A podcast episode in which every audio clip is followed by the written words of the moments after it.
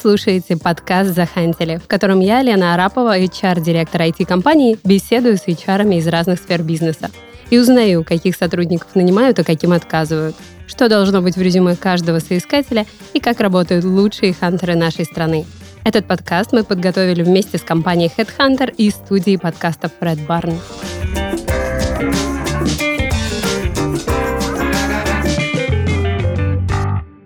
Друзья, всем привет! Сегодня у меня в гостях Владимир Демченков, э, Head of IT Recruitment компании Альфа-Банк. Владимир, привет! Привет! Сегодня я предлагаю нам поговорить на тему того, как устроиться на работу в крупную компанию.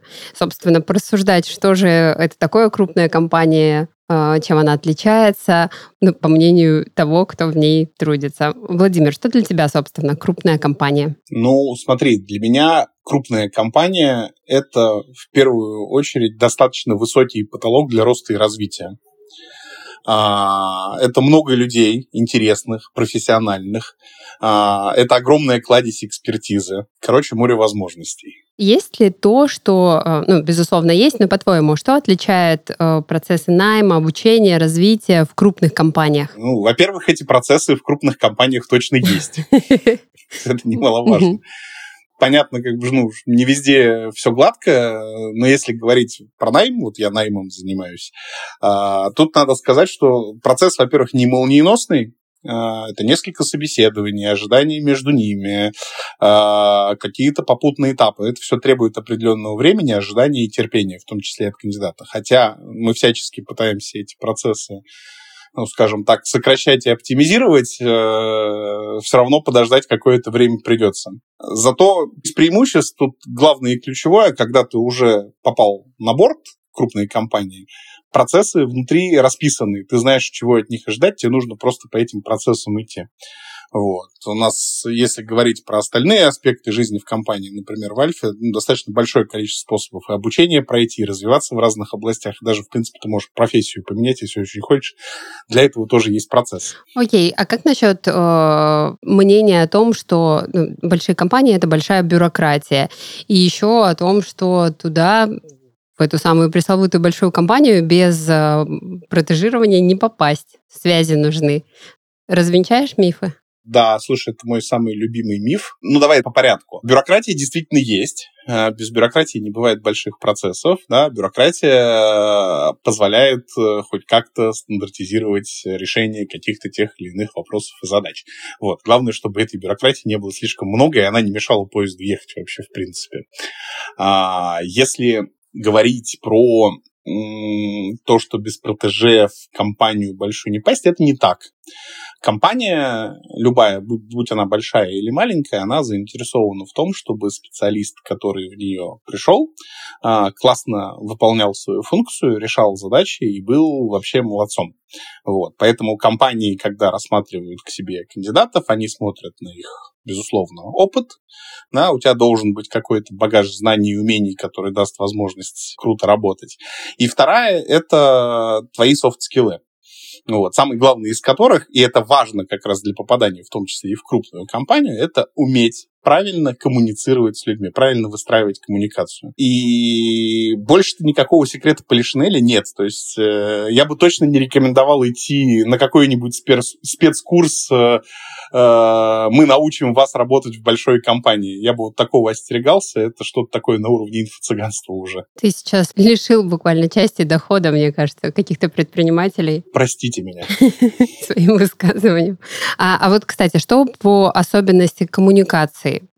Когда, допустим, компания с э, очень обширной филиальной сетью, вот какие здесь есть нюансы в том, как между собой общаются сотрудники? Ну, смотри, во-первых, коммуникации в большой компании много. Встреч много, переговоров очень много. Э, Zoom реально стал нашим настольным приложением. Если ты в календаре не выделяешь заранее себе время на то, чтобы поработать, этого времени у тебя, в общем-то, и не будет.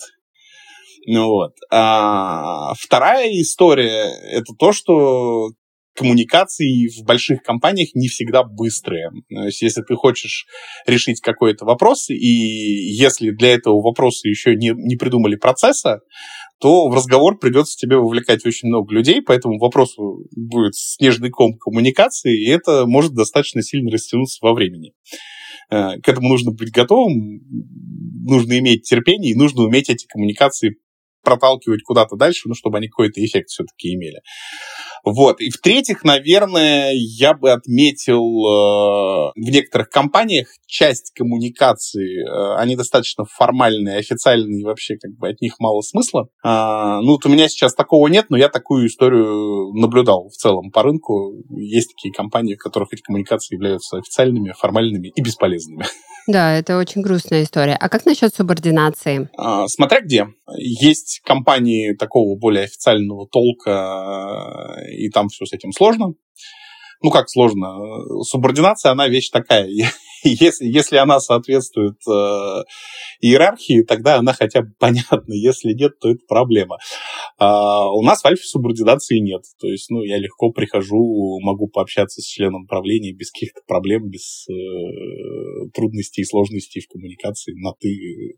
Главное же, мы делаем общее дело, решаем э, важные задачи, которые наш бизнес к успеху приведут. А какая разница, кто какую должность занимает? Ну, это здорово, когда есть такая политика. Просто наблюдала другую ситуацию, когда, допустим, сотрудник, работая в где-то отдаленном или не очень филиале, не может достучаться до того, кто принимает решение с э, запросом что-то поменять, внести какую-то ну, действительно полезную инициативу, что процессы выстроены и коммуникации таким образом, что ну, это становится практически нереальным. Ну, это действительно печальная ситуация, хотя, с другой стороны, сейчас отдаленный филиал — это нечто эфемерное. Вот. Все, все люди, э, все коммуникации в двух кликах мышкой по зуму какая разница, где ты в Барнауле, в Нью-Йорке или, не знаю, или в Подмосковье. Для меня никакой. Да, это здорово. Еще мне хочется спросить, вот все-таки ты, э, закончивший вуз специалист, и перед тобой все дороги открыты. И, собственно, вот что, куда податься, какие очевидные преимущества получает человек, попадая в крупную компанию. И в чем э, отличие от небольшого бизнеса? Вот 1, 2, 3, 4, может быть, основное ты выделишь? Во-первых, он получит точно большой кругозор сразу же познакомиться с обилием процессов, поучаствовать в большом количестве задач, и это круто. А, при том, что попасть в эту историю ну, в большой компании сильно проще, чем в маленькой. Маленькая компания, у нее ресурсы ограничены, ей нужен как бы сразу заточенный специалист да, э, там, с тремя высшими образованиями, 20 годами опыта угу. и очень скромными амбициями по зарплате по возможности. А большие компании, они очень активно развивают стажировочные программы, программы для джуниор-специалистов. Ну, потому что уже сейчас понимают, что ну, если мы этого не будем делать, то в какой-то момент э, кадровый голод лишь усилится, и проблемы мы свои не решим.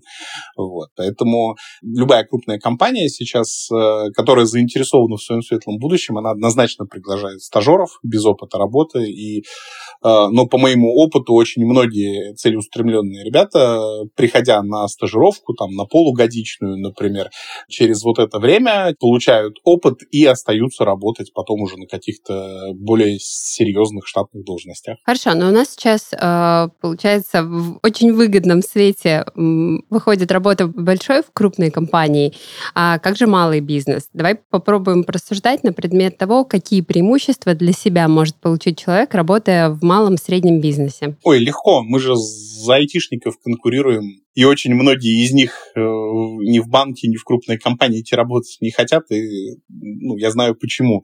А, маленькая компания, у нее есть тоже свои преимущества, да, если это какой-нибудь IT-стартап, это абсолютно гибкая история, да, ты можешь делать, что хочешь.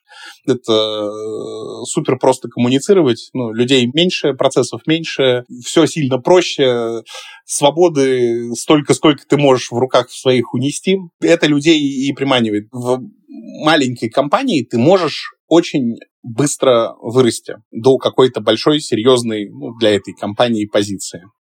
Вот. Но здесь же, с другой стороны, кроются и риски. Какие риски, Владимир? Во-первых, ты можешь получить не весь объем опыта для занимаемой должности, и тебе будет очень трудно решать много вопросов ты можешь на какие-то вещи смотреть достаточно однобоко. И когда ты попадешь после этой компании в другую, окажется, что твой опыт, ну, мягко говоря, нерелевантен, потому что там другие задачи. В большой компании ты сталкиваешься все-таки с большим количеством кейсов. А вторая история, ну, как я ее вижу, и она для многих людей важна, а, тебе может не хватать стабильности, а, твоя жизнь в компании может быть непредсказуемой, если это стартап, он может вообще завтра утром закрыться. Если человека это не пугает, ему хочется драйва, адреналина и что-то крутого порешать, желательно с отсутствием легаси, если мы говорим про IT, ну, стартап — это, видимо, то самое место, куда стоит двигаться. Вот. И напротив, если ты хочешь делать что-то масштабное в достаточно стабильном контуре, то крупная компания или банк э, — это твой дом. А что окружающая тебя действительность говорит? Э, вот для ребят с опытом работы, какой переход чаще успешен? Из крупной компании в малый бизнес или наоборот? Слушай, здесь сложно сказать, потому что, ну, как бы люди, переходя из малой компании в крупную и наоборот, преследуют немножко разные цели да, кто-то устал от бюрократии, хочет подышать свежего воздуха, да, он пошел в стартап. История знавала очень много случаев, когда люди потом возвращались, а некоторые, наоборот, не вернутся вообще никогда. Тут все зависит от того, какие цели ты себе ставишь. Если ты хочешь э, скорого взлета в очень свободных условиях, ты можешь попробовать пойти на риск, э, устроиться в небольшой проект, и если он успешно выгорит, э, ты получишь все, что ты хотел. Но это риски. Если ты хочешь хочешь полномерно продвигаться по карьерной лестнице, находиться в большом бизнесе, делать какие-то масштабные проекты, э, уже сейчас принимая в них участие, наверное, крупная компания для тебя лучше. А успешен или не успешен кейс, это зависит от каждого конкретного человека, от тех целей, которые он себе поставил и как он к ним шел. Если говорить о э, построении карьеры в крупной компании, вот э, что рекомендуешь э, ты или, может быть, расскажешь о каких-то нюансах? Я бы предложила здесь даже поделить сначала рассмотреть ситуацию, когда в крупную компанию попадает начинающий специалист, и наоборот, когда речь идет о человеке уже с каким-то хорошим бэкграундом. Каким бы специалистом ты не был, в любом случае нужно в первую очередь разобраться в том, а какая потребность э, внутри бизнеса, которого ты попал, есть, э, и что ты можешь э, на эту потребность предложить. Вот. А так, ну, лично мое мнение, э, то а, большие и маленькие там, и средненькие компании, они не сильно в этом вопросе друг от друга отличаются. Ну, то есть есть хороший универсальный способ. Ну, во-первых, ты проявляешь инициативу в нужном месте, да, э, делаешь достойный результат, который приносит пользу, а потом еще делаешь этот результат видимым для других. Ну, то, что это не безымянный Федя или Вася сделал, а это ты молодец. Вот, тогда тебя замечают, по карьерной лестнице ты двигаешься э, быстро, где бы ты ни находился, в какой бы роли ты ни находился, если тебя драйвит, если у тебя горят глаза, если ты при этом даешь классный результат и тебя замечают, ты э, карьерно растешь. Из стажера, из средней позиции, откуда угодно. Результат и коммуникация. Вот две важных штуки. Вот насчет полезного результата здесь все однозначно, вопросов нет. А что значит инициатива, проявленная в нужном месте? Или э, как заявить о своем результате правильно? Вот что ты здесь рекомендуешь и что подразумеваешь? Начнем с первого пункта. Инициатива, проявленная в нужном месте, это значит, что, наверное, не стоит пришивать собаке пятую ногу. Поясни. Инициативу нужно проявлять там, где это, где это действительно нужно. Угу. Ну, то есть э, бессмысленно делать то, что уже и так сделано. Вот, наверное, на, наверное, стоит рассмотреть приложение своих усилий туда, э, где это будет действительно полезно бизнесу, в котором ты находишься. Если ты еще не понимаешь, где инициатива нужна, но вот всячески осматриваешься по сторонам, где бы ее найти и проявить, э, вот здесь есть какие-то полезные советы? А так снова коммуникации, нетворкинг, общайся с коллегами, угу. выслушивай потребности, угу. понимай, можешь ли там помочь или нет. А, и как бы все сложится в любой компании, тем более крупной, всегда найдется история, в которую можно приложить руки и вытащить оттуда очень большой профит. Ну, как бы, ну, не, не бывает идеальных сред. Ну вот. Желательно это еще по возможности, конечно, делать в рамках своей профессии. Ну, будет странно, если э, какой-нибудь классный разработчик придет и будет чинить краны в туалете. Наверное, это плохая затея все-таки. Почему же коллеги ему, наверное, спасибо скажут, если он давно протекает? Спасибо скажут, но вряд ли это отразится на его карьере, как минимум в ту сторону, в которую он хотел. А вот здесь э, формат удаленной работы, он может накладывать отпечаток на то, чтобы вот как раз проявить себя максимально ярко? Знаешь, в какой-то степени это предрассудки, конечно, в какой-то степени нет. Все зависит от способности правильно выстроить коммуникацию. На удаленке это бесспорно делать сложнее и требуется прилагать определенные усилия, потому что, э, ну, грубо говоря, находясь в офисе, мы можем с коллегами быстро кофе попить за пять минут, обменяться мнениями и, и какую-то полезную информацию для себя из этого извлечь на, на регулярных встречах на Zoom это сделать сильно сложнее. Ну, тут надо уметь уже выстраивать коммуникацию, где бы ты ни находился. Да, согласна. Но, знаешь, такой кейс наблюдала в реальности, когда удаленный сотрудник э, сталкивается с очень равнодушным, э, максимально, наверное, отстраненным тем лидом, с которым он имеет прямое взаимодействие по своему проекту. То есть это его основной руководитель. И, собственно, какие-то инициативы э, этого сотрудника, оно всем все равно, что они есть. И вот как здесь правильно выстроить коммуникации, чтобы, с одной стороны, э, то есть ты понимала, что тебя, видимо, кому-то выше стоящему придется обратиться, и в то же время сохранить нормальные отношения внутри своей команды? Во-первых, э, во многих компаниях крупных сейчас э, достаточно активно поощряются и развиты горизонтальные переходы. И нормально, когда сотрудник переходит из команды А в команду Б. Да? Ну, для всех абсолютно... Нужно для себя уяснить, что ты не миллион баксов, э, и поэтому ты не обязан всем нравиться. Это нормальная история. И не со всеми коммуникации ты в состоянии выстроить. Ну, вот. Окей, ты можешь их выстроить с соседней командой, с другими подразделениями, с вышестоящим руководителем. Это абсолютно нормально, не зазорно ничего в этом такого страшного нет, никого там из-за этого не накажут, не понизят, э, ни с кем ты, скорее всего, не испортишь отношения. Ну, а с теми, с кем испортишь, может быть, их и нужно было испортить, не знаю. Еще мы говорили о том, что э, нужно правильно о своем Э, результате заявить, сделать его именным. Вот с этим, кстати, мне кажется, проблема не только в крупных компаниях может быть. Ну, э, это, в принципе, распространенное явление, когда человек не может действительно как-то подчеркнуть свой результат. Вот что здесь рекомендуешь? Во-первых, громадная сила Фейсбука. Как же приятно написать пост с фоточкой. Блин, ребята, мы делали классный проект вот с этой вот замечательной командой, и посмотрите, как у нас отлично получилось. Если у тебя хорошо налажена коммуникация э, в соцсетях с твоими коллегами в твоей компании, в том числе и с другими руководителями, которые могут тебя заметить, э, это, безусловно, будет замечено.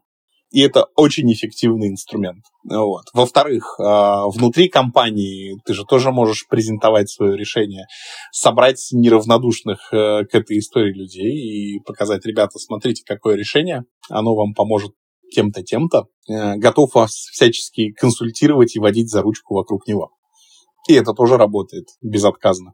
То есть сила открытых коммуникаций. Владимир, а ты случайно или не случайно Facebook подчеркнул? Почему именно Facebook? А, ну, так сложилось, что аудитория, э, с которой общаюсь я и в которой я варюсь, и это в том числе и мои коллеги по текущей работе и предыдущей, а, мы почти все в Фейсбуке и деловая атмосфера, она скорее там, нежели где-то еще. Но э, здесь ты говоришь именно о банковской сфере, либо об IT-сфере? Я работал в разных сферах, не только в банках. Вот, э, э, смею официально заметить, и в сфере бытовой химии, и в сфере туризма, и в IT-сфере особенно, во всех digital-компаниях России, и в банках в том числе, очень много народу находится в Фейсбуке. Куча групп, куча связей, контактов, друзей и так далее. Э, я через Facebook себе один раз работу нашел. Да, кстати, такие кейсы сегодня становятся все более распространенными.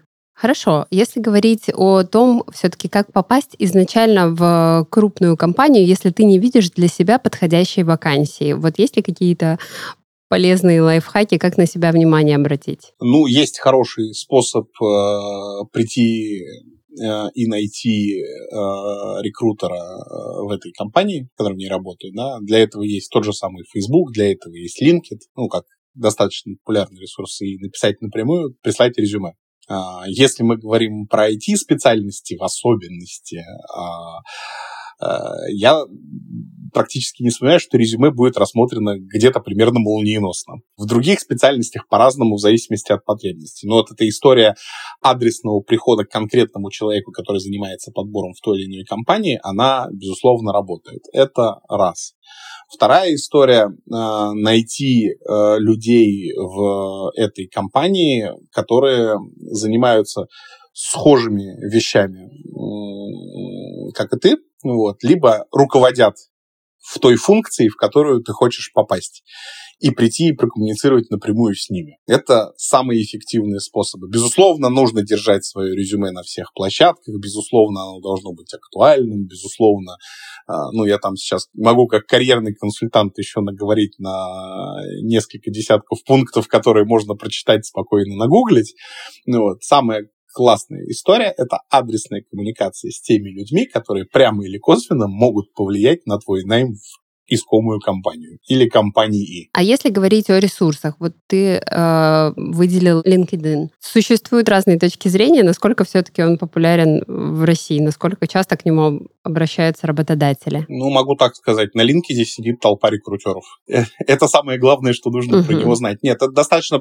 Это на самом деле, если без шуток, достаточно популярный ресурс. А, его достаточно активно все в России используют. Э, ну, скажем так, это один из, один из самых э, насыщенных э, людьми вообще проектов. И коммуникация там в первую очередь именно про работу, чего еще нужно желать. Владимир, по-твоему, что отличает э, крупные компании в России от э, иностранных компаний? Ну, безусловно, крупных. Слушай, я работал и там, и там, правда, в разное время. А, у нас очень много похожего. Ну, во-первых, потому что многие корпоративные штуки, которые устоялись там на Западе, да, наши компании благополучно перенимали несколько десятилетий последних. А, в наших компаниях больше ощущение, что мы хотим всех догнать и перегнать вот во всем вообще. А, наши компании ну, крупные, они точно более digital-friendly, как мне кажется. Вот. И цифровизация у нас, в принципе, шагает с какой-то космической скоростью. А, наверное, здесь заслуга в том числе наших айтишников российских, которых безумно ценят во всем мире. А у нас, чем мы, наверное, еще отличаемся, у нас более быстрый карьерный путь. То есть там, в 30 лет в России уже очень многие руководят очень даже большими структурами. Да? На Западе так не всегда. На Западе 30 лет это, в общем-то, еще молодежь. А у нас это может быть вполне состоявшийся крупный руководитель. А так в основном очень много похоже опытом мы меняемся, мы же не сидим в вакуумном пространстве, да, а, мы перенимаем какой-то западный опыт, а, передовой наш опыт, безусловно, топает на Запад. У нас есть тоже достойные компании, которые э, готовы во многих вещах фору дать. Ну, вот, поэтому в целом ну, крупные компании, они очень похожи. Есть какие-то региональные нюансы, особенности, ну, вот я некоторые сейчас перечислил. Я вот тебя сейчас слушала, и мне прям стало гордо за страну. Какие у нас чудесные компании. На самом деле очень приятно это слышать. В России очень классно, это правда. Может быть, ты что-то хотел бы сам рассказать? Насколько я помню, наша целевая аудитория — это люди, которым в том числе интересно получить работу в крупной компании. Этим милым и прекрасным людям хочется сказать, что не нужно нужно бояться. А, э, ребята, которые работают в крупном, в крупном бизнесе, они не воют на Луну, ну, ну почти. Э, точно отражаются в зеркалах, э, да, и, и совсем не кусаются.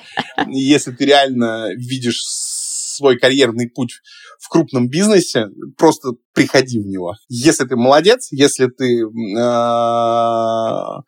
умеешь делать так, чтобы твои слова не расходились с делом, тебе будут рады абсолютно везде. Да будет так. Чудесное напутствие, Владимир. Ты заметила, как рынок вообще поменялся в последнее время? Что ты именно имеешь в виду? То, что он меняется катастрофически быстро, да. А на что ты делаешь акцент? Это для тех, кто боятся в крупную компанию идти. Сейчас э, рынок соискателя. Раньше был рынок работодателя, а теперь соискателя. Вот. Соискателя стало меньше, хорошего соискателя стало еще меньше. А, из-за него идет очень даже активная борьба. Если, там, не знаю, несколько лет назад любой рекрутмент э, очень хорошо знал, что такое отклики и классно с ними работал, а, то сейчас рекрутмент в основном занимается хантингом и холодным поиском. А что такое хорошие качественные отклики, он уже немножко подзабывать стал. Поэтому стремящийся э, место себе в хорошей компании точно найдет. Сейчас слышала о такой тенденции, когда крупные компании через аутсорс обращаются к небольшим компаниям для того, чтобы как раз э, закрыть какие-то потребности в специалистах. Вот э, как у вас с этим обстоят дела? Или, может быть, в целом слышал что-то о, об этой тенденции? Это в целом по рынку абсолютно нормальная практика. Ну, во-первых, когда не успевают оперативно закрыть возможности по найму, и нужно на какое-то время перехватить рабочих рук. Или в целом просто какая-то проектная работа, но тебе не имеет смысла на 4, 5, 6 месяцев нанимать там какие-то проектные команды, и ты обращаешься в компанию, которая за тебя этот проект готова выполнить. Это вполне себе рыночная история, ее на рынке прямо много.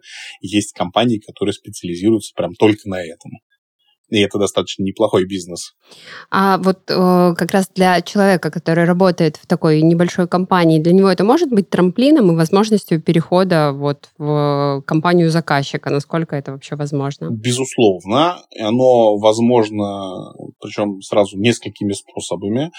А, ну, во-первых, человек набивает руку, и ему есть что показать в своем портфолио, как он делал что-то серьезное, участвовал в каком-то большом проекте для большой компании, и у него получился успешный успех, тогда он вообще молодец. А, есть второй вариант, когда компании сами приходят э, и перекупают такого сотрудника у своего подрядчика. Вот. Ну и там уже две формы.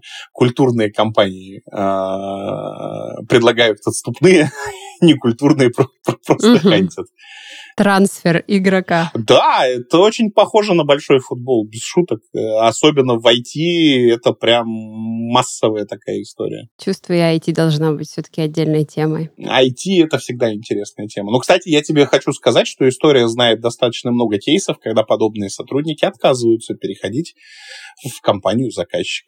И в mm-hmm. вендорной компании, так называемой, да, им тоже очень хорошо, кресла удобные, кофе 25 пяти видов, там, в PlayStation можно порубиться. Ну, то есть, э, отнюдь не всегда они хотят уходить. Это говорит нам о том, что комфортных мест на самом деле очень-очень много. А, да, все действительно очень субъективно, и, ну, мне кажется, каких бы масштабов ни была компания, главное, чтобы она тебе подходила.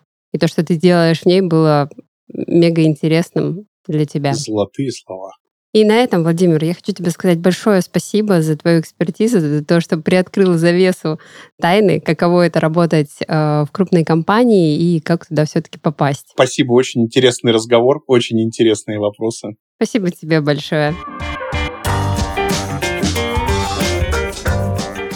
Это был подкаст «Захантили» и его ведущая Лена Арапова. Всем до новых встреч и удачного поиска!